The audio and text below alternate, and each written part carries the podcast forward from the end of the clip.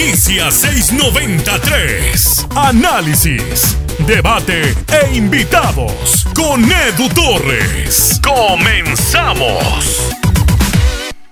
Hoy que estamos publicando este podcast 693 es el último día del año, el último día del 2020.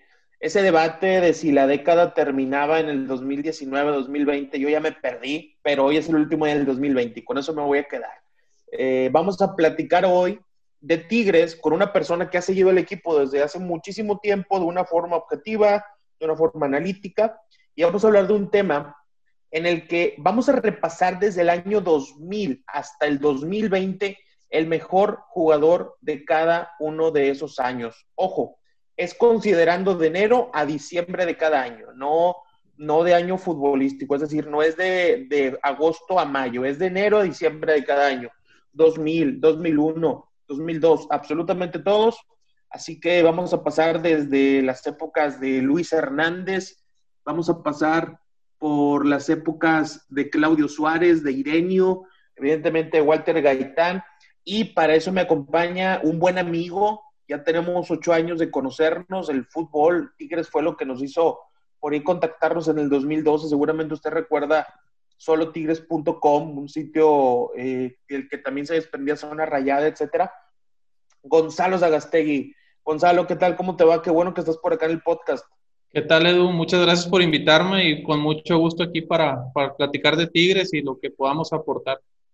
Seguramente eh, a ti que estás escuchando este podcast, te ha tocado leer alguna vez a Gonzalo, por ejemplo, su tweet fijado eh, es la galería de todos los goles que ha anotado André Pierre Gignac con el equipo de Tigres. Los ciento cuarenta y tantos goles. Por ahí tengo un debate con Rubén Barragán, un gran eh, eh, de estadísticas. Él dice que a André le falta uno y la gente de goles y cifras tiene uno más, pero parece que ya vamos por ahí encontrando cuál es la discrepancia. Pero Gonzalo tiene la foto de cada gol que ha marcado André Pierre Gignac.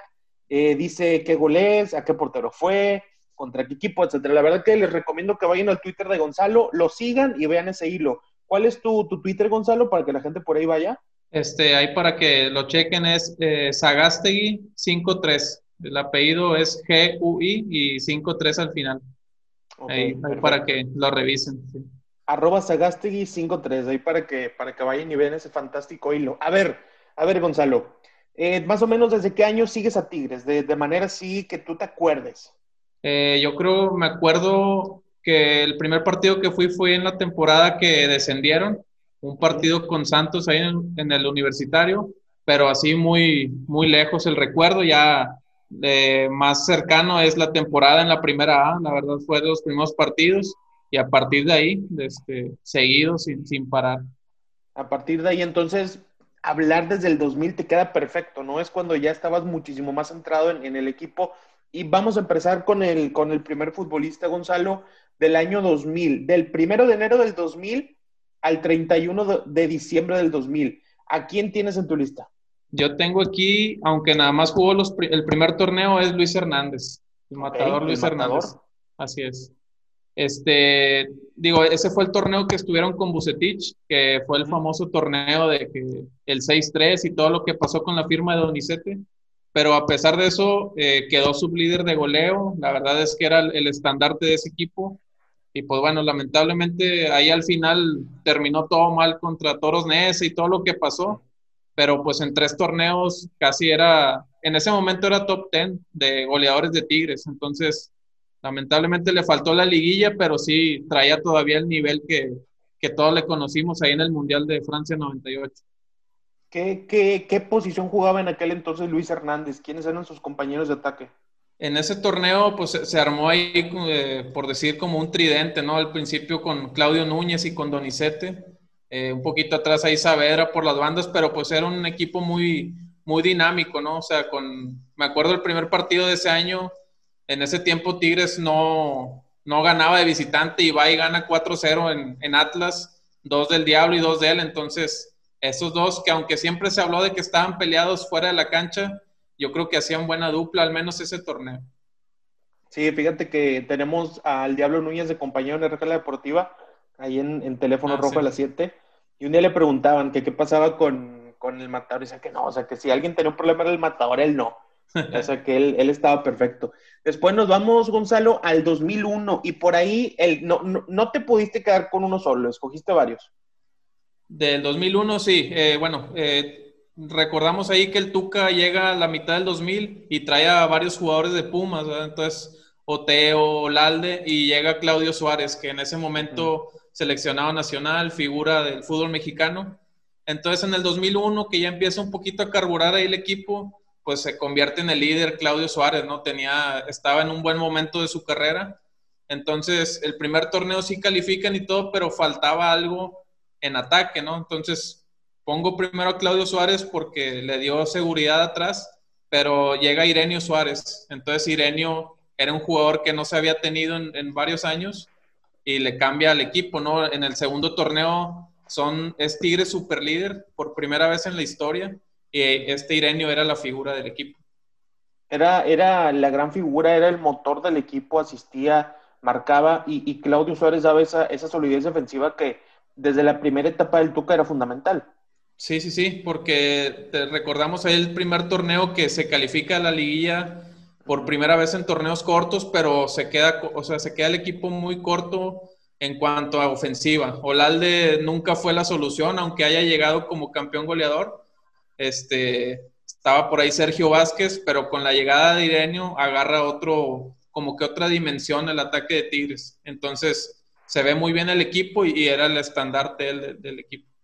Nos vamos ahora al 2002, año, año importante, año mundialista. Lo que hicieran varios jugadores mexicanos de Tigres en la primera mitad del año iba a ser muy importante. Ahí, eh, a, qué futbolistas elegiste, Gonzalo? Del 2002, bueno, eh, siguiendo con Claudio Suárez, que era el representante que iba a tener Tigres en el Mundial, sufre una lesión, que creo que fue tibia y peroné, y una polémica que todavía está hasta estos días con Javier Aguirre, de hecho, de que no termina yendo al Mundial, cuando él decía que sí estaba recuperado. Pero eh, regresando ahí al año, yo creo que Irenio Suárez sigue siendo la figura, y después del Mundial llega Walter Gaitán este, que ya dos, dos juntos empieza el equipo otra vez a verse diferente en ofensiva, ya haciendo una conexión que, que se vería años después, pero, pero igual, eh, yo creo Irenio el primer torneo sigue siendo la, la, diferencia, que en ese tiempo no, solo se podían cinco extranjeros, este, y en ese tiempo había cinco brasileños, y la verdad es que solo Irenio era el que hacía la diferencia. Cuando estaba Maurilio Tomás y y Laurenco. ¿O Didi llegó después? No, Didi ya es con Leo Álvarez, ya varios años con Leo Álvarez. Sí. Después nos vamos eh, al siguiente año, al 2003. Ahí, eh, en, algunos años, a ver, yo tengo la lista aquí, y en algunos años pusiste varios dobles. Este, no, veo que no te decidiste por uno, pero ahí eh, Walter Gaitán es el que yo creo que no tuviste ninguna duda. Sí, bueno, en este año primero 2003, que es como que el despegue de él ya en su segundo y tercer torneo. El primer torneo Tigres juega muy bien, este, llega a la liguilla y empatado con Rayados por y la diferencia fue el, goleo, pero el equipo ya se empezaba a ver mejor. Este, y que bueno, termina lesionándose al final y no juega la famosa semifinal ahí con Rayados. Y el segundo torneo ya con Pumpido, eh, Gaitán pues es el, líder del equipo, ¿no? Que hace el, otro liderato para Tigres histórico con ese equipo que hasta hoy he recordado. Sí, porque como, bien mencionas, Gaitán, que llegó con algunas dudas, tanto de él como del equipo. Es más, él no llega comprado, él, llega a préstamo. y él, él menciona que estaba pensado para quedarse aquí un año, pero le fue tan bien que después, por ejemplo, pasando ya al 2004 también, le traen a un gran socio que fue, que fue Silvera, que tú lo tienes como el mejor jugador del año en el 2004. Sí, digo, fue un año difícil ahí para Tigres, este, ya un poquito pasando ahí la, euforia con Pumpido, ya el equipo este, fue batallando, tuvo un problema campañolo, hay un golpe en la cabeza, entonces lo más destacado fue eh, Silvera, ¿no? Un goleador igual histórico, este, con con mucho, mucha gente que lo sigue todavía y fue el primer campeón de goleo en toda la historia de Tigres en primera división. Entonces, anotó creo 16 goles ahí con Marioni, pero la verdad es que sí, pues un gran jugador. Este, que fue lo mejor de ese año. Lamentablemente no, en liguilla no, no se alcanzó ninguno de los dos torneos. Fíjate que hace poco Sebastián Domínguez, que jugó acá en el América, eh, en, ahora es comentarista de ESPN en 90 ah, minutos de gol con el Pollo Viñolo, Ruggeri, Arcucci, Negro Bulos, etcétera. Y, y, le preguntaban quiénes eran los delanteros más difíciles que le ha tocado marcar. Por ahí mencionó a Adriano, al brasileño, el, el emperador, eh, a Falcao y al Cookie Silvera. Porque le, le, tocó marcarlo, creo que cuando jugó en Independiente con, con el turco Mohamed, me parece que le tocó en aquella época, y, recuerdo, tú, tú tendrás mejores memorias de esto, Gonzalo, que el Cookie Silvera estuvo cerca de irse a jugar al Morelia, pero ah, no pasó las pruebas físicas porque se había ido con una lesión de acá, ¿verdad? Sí, este, ya al final, pues había ya mucho tema extracancha de la famosa frase de se echó a la maca, ya no quiere estar aquí. Entonces lo ponen transferible, creo que el año pero hasta el 2006 al parecer, y, Morelia lo firma en el draft, que era diferente en aquel tiempo, ¿verdad? Lo anuncias y luego ya te arreglabas con ellos. Al final de cuentas no se da y termina siendo figura en San Lorenzo, campeón ahí con, con Ramón Díaz, Gastón Fernández, entre otros.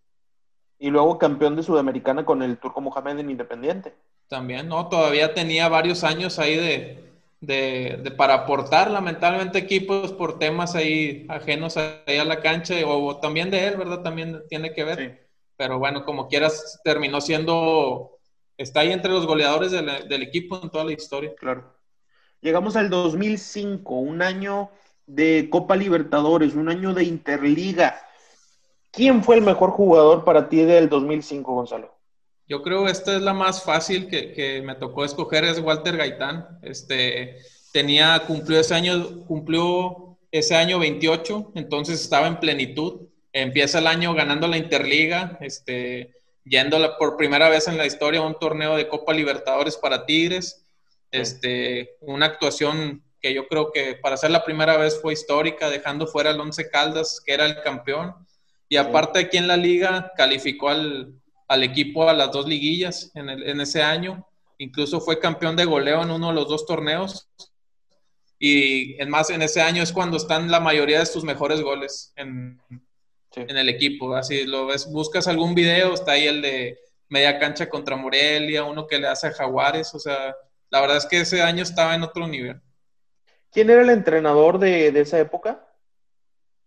Eh, empezó Leo Álvarez. Leo Álvarez en el, empezando, se quedó del 2004 cuando se fue cumplido, creo que dirigió un partido y le dieron la confianza ahí para la Interliga y fue avanzando hasta, creo que a mitad de año fue cuando, cuando terminó y al final terminó Batocleti, que es el famoso este caso, que incluso también igual mete tres goles Gaitán, o sea, sí fue muy, muy arriba de todos los demás.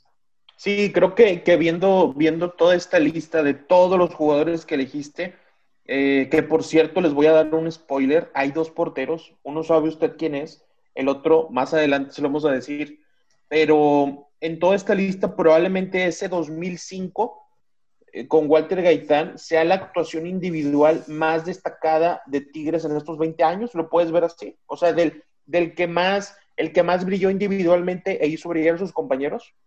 Eh, yo creo que sí, individualmente. La verdad es que batalló ahí para, para hacer brillar a sus compañeros. Él era la, figura en sí del equipo. Nunca encontró algún socio en especial para, para hacer al equipo más grande. A veces estaba ya con Aldo de Nigris o, otros juveniles ahí del equipo. Pero sí, sí, yo creo que sí, esa, ese 2005 de Gaitán es comparable al, al torneo de Guiñá cuando llega la apertura 2015 que estaba en otro nivel. O sea, la verdad es que muy, muy arriba del promedio aquí de la liga. Pasamos al siguiente año. Eh, ¿Quiénes son o quién es tu elegido? Eh, fue un año un poquito más difícil. Ahí, no sé si recuerdan, llega el Chamagol como figura en enero del 2006. Este, como se dice también, el delantero de moda, se esperaba mucho de él pero yo creo que sigue siendo Walter Gaitán, vuelven a ganar la Interliga, ya ahora sí acompañado del Chamagol, de Sixto Peralta, este, pero no sé si recuerden, regresa el Tuca Ferretti en, ese, en ese torneo y la Libertadores, los partidos de visita iban suplentes, entonces medio se batalló, pero al final termina el, equipo calificando. Este, y con Gaitán, aquel partido con Deportivo Cali en el universitario, este, entonces por ahí tuvo un buen semestre y el segundo semestre sí fue más difícil, ¿no? De que pues llega José Luis Trejo, este, Saritama, Restrepo y la verdad muy poquito que rescatar. Yo creo termina siendo Gaitán ahí el, el elegido igual de este año. Que esa interliga es la que luego dijo el Tuca Ferretti que no la quería ganar que, por ahí cuando cayó un gol, creo que contra Monterrey, si no me falla la memoria en la final, que se molestó, ¿verdad? Porque ellos estaban enfocados en la liga y tuvo que ir a jugar a Libertadores. Por eso es lo que mencionabas, de que a los partidos de visitante mandaban suplentes. Sí, sí, fue un torneo, pues igual como, como hasta la fecha, que la gente quería este, un poquito más en serio y terminaban, yo me acuerdo el partido con Corinthians allá, solamente iban 15, 16 jugadores y la mayoría juveniles, entonces pues no había mucho que, esperar, pero así pasó. Ahora llegamos al 2007, en donde las cosas empezaban a poner feas, cuando empezó ya el tema del descenso. El 2007, pues eh, digo, empezó un poquito antes ahí con Trejo, la verdad muy difícil. 2007 no cambió mucho ahí la, el tema ahí del equipo. Y yo creo que el, mejor jugador fue Cirilo Saucedo. Eh, la verdad es que en ese año llega el Kikín Fonseca, Sebastián Abreu, que son los que aportan ahí los goles en, ofensiva. Pero las actuaciones de Cirilo fueron las que evitaron varias goleadas o derrotas del equipo que pudieron haber sido peores. Sí, porque. Eh, ¿Ibas a decir algo, perdón? No, no, adelante. Porque, eh, mira, eh, me, me, adelanto un poquito. El siguiente jugador, el del 2008, es Lucas Lobos. Y recuerdo que llegó a haber un, una discusión que Lobos llegó a decir que no conocía muy bien a Cirilo Saucedo, porque se decía que había como que por ahí una trifulca o algo, y, y en, en, el 2007-2008 fueron los jugadores más importantes.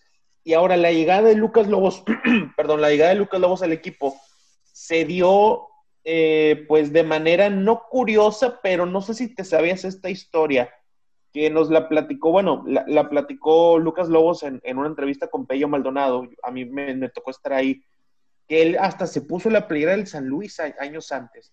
Él estuvo muy cerca de llegar al San Luis y le tocó llegar acá, si no mal recuerdo, en el, para iniciar el 2008, y ya en su primer año fue el mejor jugador de Tigres Gonzalo.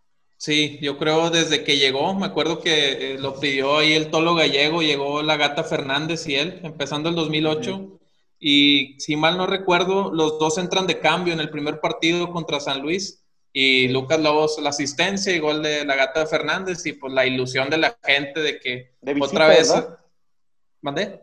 De visita ese partido. De visita, sí, en San Luis, a, Adrián Martínez, que terminan 1-1. Este, se esperaba mucho y cuatro partidos después corrieron al Tolo Gallego. O sea, no...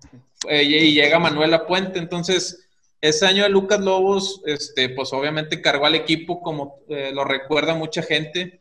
Yo también destaco de este año que ganan los dos clásicos en el TEC, este, y en los dos anota él, ¿verdad? Y, Rivas también, que ganan 3-2 primero y luego 4-1, entonces es, fue lo, lo, mejor de ese año ahí con, con La Puente. Después nos vamos al 2009 y de nuevo Lucas Armando Lobos Mac es el mejor del año. Sí, fue un año difícil, a pesar de que más o menos con la puente habían hasta calificaron una liguilla, llevaban ya varios torneos que no se pasaban los 25, 26 puntos, o sea, estaban muy comprometidos con el descenso. Entonces, pues Lucas Lobo, y bueno, el plantel tampoco era muy, muy grande, ¿no? Seguía siendo Lobos, si hacía algo él, había posibilidad, si no estaba abogado, gente así. Entonces, pues Lobo siguió siendo ahí el referente del equipo. Y ahí también destaco a Jesús Molina, que empieza a jugar ahí como un juvenil. Y desde que empezó se le notaba que, que trae otro porte, ¿no? algo diferente. Y pues años después lo demostró con selección mexicana, campeón con otros equipos y hasta hoy sigue siendo ahí referente. Sí, sigue siendo referente, capitán de uno de los equipos más importantes de, de todo el fútbol mexicano. 2010 eh, fue la época del cambio institucional. Eh, el primer semestre se vivió todavía con Daniel Guzmán, que por ahí cuando, ¿qué será? Hace unos dos, tres meses, declaró Daniel el travieso en RG La Deportiva que estuvieron a nada de contratar a Douglas Costa, el que ha estado en el Bayern Múnich, en la Juventus, selección brasileña, lo quería Tigres, pero no pudieron pues se trajeron a Everton Cardoso. Pero, ¿quién fue para ti el mejor del 2010, Gonzalo? Eh, por ahí, bueno, de eso de Everton, pues la verdad eh, pintaba para ser una gran contratación y terminó siendo un fracaso y lamentablemente eh, iba a ser ahí el, la figura del equipo de Guzmán y bueno, se tuvo que adaptar ahí Itamar, Lobos, Kikín Fonseca y fue un torneo difícil ahí por, sobre todo por la extracancha que lo provocaba ahí el mismo entrenador. Pero a pesar de eso y del segundo torneo ya con Ferretti, yo creo que ahí Lobos y sigue siendo, ¿verdad? La figura, pero niño llega a darle otro, otro aire a la defensa, que ya, de hecho, ni siquiera hemos mencionado a defensas en varios años, y yo creo que un niño viene a cambiar eso al ser el líder de la defensa. Sí, sí, sí, vino, vino a darle solidez.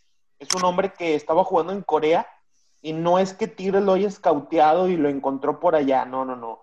El Tuca ya lo conocía, se lo habían recomendado a Ricardo Ferretti y cuando ahí estaban haciendo la planeación junto al ingeniero Rodríguez y Miguel Ángel Garza, se acordaron de aquel defensa que había estado en Botafogo eh, y que no, no, creo que no era el mejor, porque me parece que le tocó a, le tocó a Miranda, uno que años después jugó en el Atlético de Madrid, eran la pareja de centrales, pero Juninho estaba exiliado en Corea del Sur, estaba ya perdido y, lo contrataron y estoy de acuerdo con esta, con esta doble elección del 2010. Fue importantísimo que se mantuvo Lobos y lo que llegó a cambiar defensivamente Juninho. Vamos al 2011, Gonzalo, época de campeonato, época de que se cortó la sequía de 29 años. Sí, la verdad es que, bueno, el 2011 es difícil escoger a, a uno solo. El primer torneo, como recordarás, fue Tigres Superlíder. Este, y bueno, terminan siendo eliminados con Chivas y bueno, el segundo semestre el campeonato con Santos, yo creo, aquí quisiera mencionar eh, a tres jugadores eh, rápidamente, Damián Álvarez, porque le vino a dar al equipo una experiencia, eh, algo que no había en el equipo, había, no había jugadores ganadores, o sea que él ya estaba acostumbrado a jugar finales, acostumbrado a que tenía que aparecer en los momentos importantes y, y yo creo que él lo hizo en toda la liguilla del campeonato. Y también eh, Héctor Mancilla y Daniliño, jugadores probados ya en México. Mancilla bicampeón de goleo, campeón con Toluca, y que le vinieron a dar lo que le faltaba al equipo. O sea, Lobos sí te da juego y todo, pero estos tres jugadores vinieron a dar el complemento que se necesitaba y que finalmente son los que creo que más aportaron, sobre todo cuando Lobos falla el penal. Este, creo que ahí Damián se echa el equipo al hombro y pues Mancilla nota el gol ahí de histórico. Sí, e, eso es bien importante porque creo que hay muchos equipos, muchísimos, que cuando falla un referente, el once entero se cae. Y acá, eh, bien apuntas en esa, en esa final, no, no ocurrió. El, equipo se levantó, hasta Torrenilo puso un centro que yo creo que tiene, no sé, ocho asistencias en diez años con Tigres y ese centro fue importantísimo. Y, y el Kieler Mancilla sacó la casta, después Daniliño tuvo problemas eh, personales, problemas eh, graves que se tuvo que ir del equipo, pero, durante todo ese tiempo fueron, fueron de lo más importante. Ahora vamos al año 2012, en donde volvió a la Copa Libertadores por, eh, por repechaje contra Unión Española. Si no me falla la memoria también, eh, bueno, sí, iban a, la Liga de Campeones de CONCACAF. ¿Quién es para ti el mejor jugador de ese año?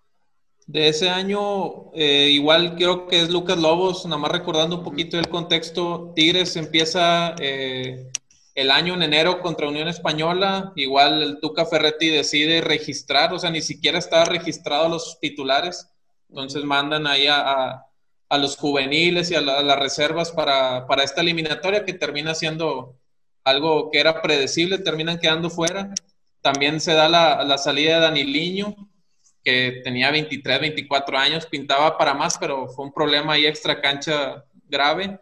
Y también viene la, un detalle que hubo entre Mancilla y el técnico, que lo termina borrando ahí del equipo y se batalló ese torneo con la llegada de Elías Hernández y todo, pero seguía siendo Lobos el, el, referente del equipo. Que a final de cuentas, que así es el fútbol, termina fallando una muy clara ahí en Torreón. Este, pero pues eso no quita que haya dado un buen año. Todavía yo creo, quizá el último gran año que tuvo Lobos con Tigres, ahí ya venía un poquito a la baja. Sí, porque de hecho, pues es el último año que aparece como, como el mejor, ¿no?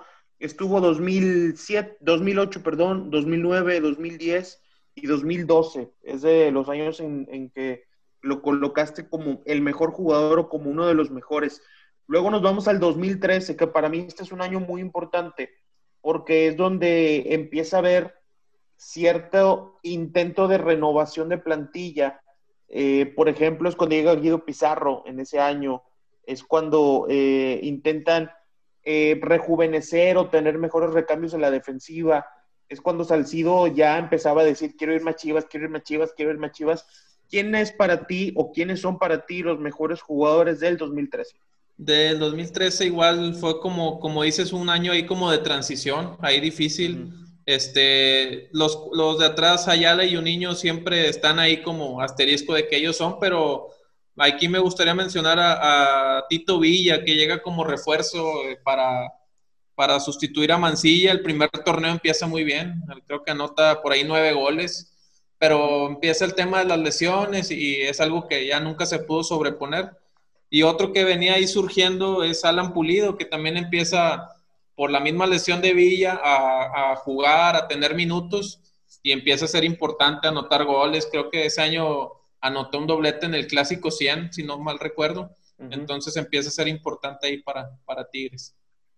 Y luego nos vamos al 2014, que me gustó mucho tu elección, porque, a ver, aquí de nuevo elegiste un par, pero pusiste a alguien que metió un montón de goles en el año futbolístico, que fue campeón de goleo en la Copa, que fue al Mundial. ¿De quién estamos hablando, Gonzalo? De Alan Pulido. Alan Pulido fue la figura en ese torneo de Copa que, que Tigres gana junto al, al argentino Emanuel Herrera este, empieza, ese nivel hace que Miguel Herrera lo lleve al Mundial, que bueno, fue de los pocos que no jugó ningún minuto, pero ya se iba viendo que, que a sus, tenía 23 años, ya era un referente ahí del equipo. Este, lamentablemente ya todo lo que pasó después es algo que, que, para la afición de Tigres yo creo que sí es algo que, que dolió, pero bueno, es ahí queda, ¿no? Entonces, y el otro que, que mencionaba aquí el 2014 es Juninho que vuelve a ser el líder de la defensa y que el segundo torneo incluso anota varios goles. Lleva al equipo hasta, bueno, el equipo llega hasta la final, pero él tiene una lesión muy fuerte en la liguilla que lo termina dejando fuera seis meses, pero ahí un niño volvió a ser ahí una figura en la defensa y aportando adelante también. Este, este 2014 es donde se vivió uno de los partidos o de los goles más emocionantes. Tigres contra Toluca, gol de Damián Álvarez eh, partido importantísimo para todo lo que es la historia moderna de Tigres. Ese encuentro que los mete a la Copa Libertadores y que recordarás, Gonzalo, que como ganaron la Copa MX, jugaron la Supercopa contra Morelia, que la pierden. Y entonces perder esa Supercopa significaba que no iban a repechaje. O sea, parecía que la Supercopa era el mejor camino para llegar a Copa Libertadores, la pierden, pero lograron entrar a la Libertadores. Y luego, el 2015, año, ahora sí, de la tercer Copa Libertadores de América para Tigres. ¿Quiénes fueron para ti los mejores jugadores de ese 2015? Del 2015, nada más recordando, Tigres pierde la final con América en diciembre. Eh, se vio el equipo, yo creo que se quedó corto, la verdad no, no era para tanto el segundo partido, pero días después llega Rafael Sobis. Yo creo que Rafa Sobis fue figura aquí en Tigres, tuvo un gran año en eh, ese 2015 incluso el primer torneo queda Tigres de líder general y él siendo ahí el, que armaba el juego, ¿no? Con Joffrey Guerrón, pero siendo él siempre la figura. Este, igual mencionar al ecuatoriano Guerrón, que fue la figura de la Copa Libertadores. Armaron buena dupla, sobre todo el primer semestre, que, terminan llevando el equipo a semifinales, que es hasta donde se queda. Y bueno, de, ¿qué, qué decir de, del francés Gignac, que llega y creo que anotó en total ya con la liguilla 16 goles y yo creo que es el mejor nivel que se le ha visto. Llegó con, con otro, no sé, como que a otro ritmo y fue, hizo mucha diferencia. Nos vamos al 2016. Eh, bueno, en el 2015 salen campeones contra Pumas. Ahí fue importante André, marcó un gol de eh, un gol importante para, para seguir vivos. Nahuel Guzmán, evidentemente, héroe en la tanda de penales, pero te quedas con ese tridente ofensivo, Rafael Sobis, Joffre Guerrón y André Pierre Gignac. Después nos vamos a año 2016, un año en general eh, de, varios sube y baja.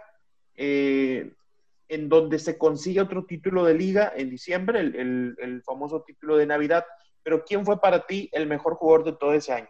Yo creo igual eh, André Pierre Gignac fue el, mejor jugador, o sea, no le bajó ahí a su cuota de goleo, aunque en el segundo torneo tuvo un problema ahí de que lo de John Milton y eso que lo ayudó a regresar en la liga, pero terminó siendo fundamental para ese campeonato. O sea, anotó contra Pumas y luego también anota ya en la final contra de ida contra América. O sea, terminó siendo muy importante. Y eso que también ya había llegado Ismael Sosa, que también fue, dio un, buen torneo. Nos vamos ahora al 2017, año de dos finales de un campeonato histórico, de la final regia más importante que se ha disputado, que la ganó Tigres. ¿Quién eh, escogiste para, para este año, Gonzalo? Eh, igual, bueno, eh, en este quiero mencionar tres jugadores. El, primero es André Pierre Guignac, igual, este, sobre todo por la eliminatoria contra Rayados en el primer torneo de ese año que, que termina anotando cuatro goles, termina quitándose como que un peso de encima todas esas eliminatorias contra Rayados y él tenía que aparecer como que él se había propuesto, sentía que, que él tenía que aparecer y termina siendo la figura. Al final, pues también contra Chivas regresa Tigres ahí en el marcador, pero bueno, no se dio ahí el título. Y ya en el segundo semestre llega Ener Valencia y Rafael Carioca.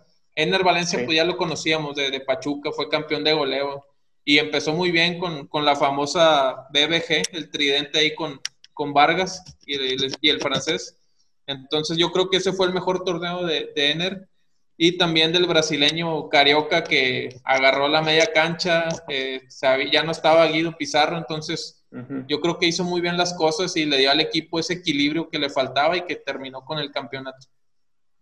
Y, es cierto, e, esa, esa, es una palabra bien importante, el equilibrio que le faltaba, porque se fue Guido y recuerdo que el primer partido ante Puebla es cuando, cuando empezamos a ver ahí un, un Tigres bastante ofensivo, pobre de el Chiquis García, ¿verdad? Que debutó como entrenador esa vez de Puebla y se llevó una goleada del Volcán.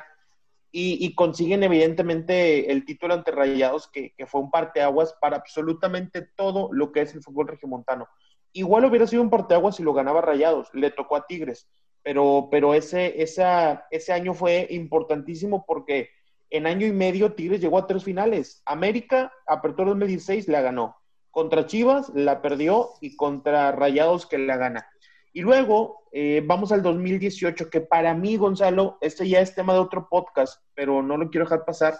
El 2018 es donde empieza un poquito el estancamiento de algunos jugadores, en donde por ahí el proyecto ya no caminaba igual, ya no se les veía del todo una eh, cierta ambición, que yo creo que es normal cuando le ganas una, una liga a tu acérrimo rival, eh, pues a lo mejor por ahí la dopamina o la motivación baja un poco. Pero ¿quién fue para ti el mejor jugador del año del aburguesamiento, el 2018? Del 2018, sí, como dices, fue un año difícil. Este, los dos torneos se pierden en cuartos de final. Pero pues si hay que mencionar a alguien, eh, como dices, también se, se, cayó el equipo, Nahuel Guzmán pensando en el Mundial del 2018, de no lesionarse. Eh, los mundialistas mexicanos o los que querían ir Dama, Aquino, como que ya no se vio igual el equipo. Y el francés eh, Gignac fue el mejor jugador porque también consigue su segundo título de goleo, que me faltó mencionar ahorita en el 2016, pero por segunda vez queda campeón de goleo y, fue el que termina siendo ahí la diferencia, aunque pues ya quedaron eliminados como quiera contra Pumas, creo que fue ese torneo.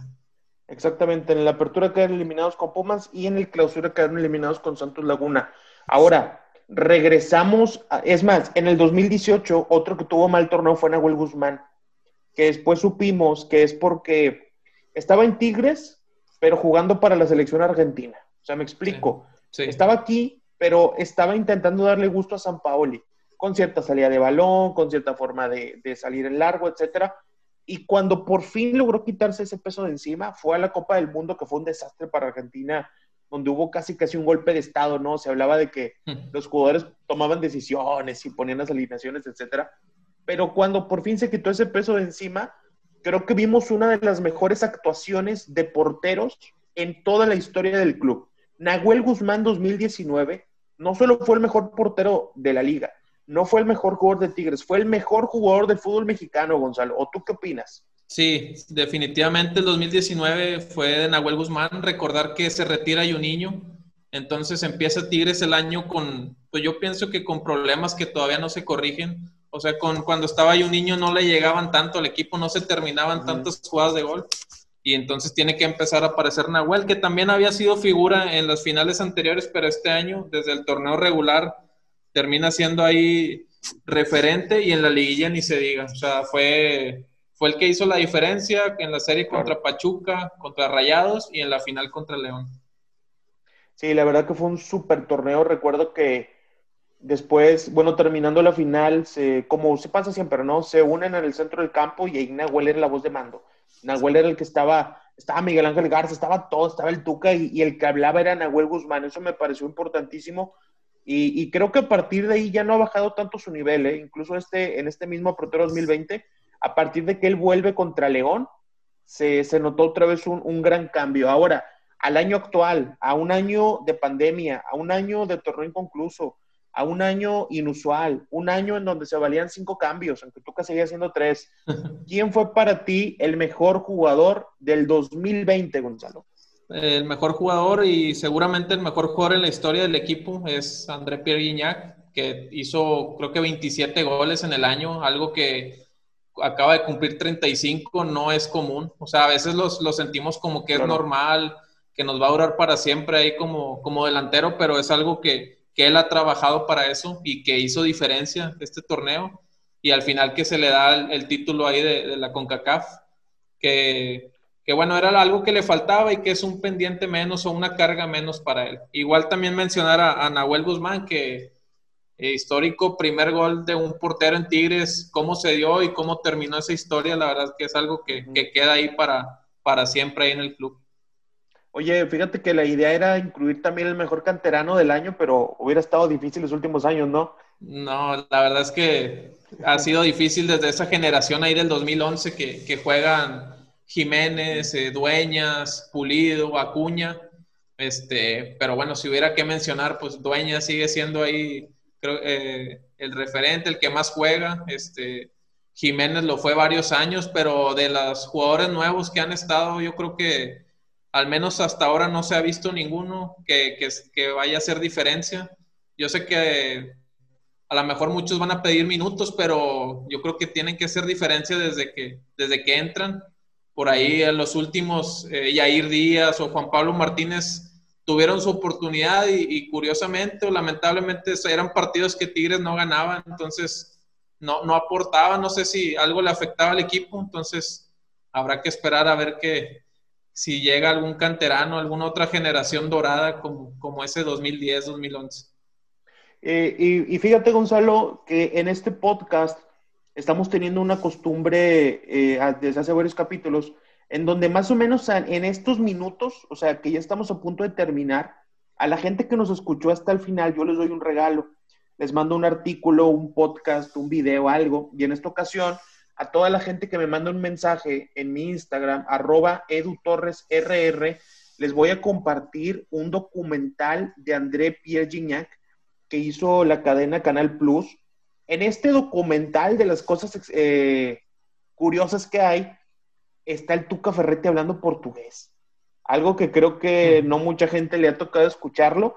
Vemos el día a día de André, vemos lo de sus tatuajes, los goles, eh, la convivencia con los jugadores, una, una ahí entrevista en el estadio, algo en su casa, etcétera. Está muy, muy bueno este, este documental habla también una carta que le dio o que le hizo Marcelo Bielsa. Es bien sencillo conseguirlo. Mándame un mensaje a mi Instagram, arroba edutorresrr, y por ahí, sin ningún problema, les paso el link.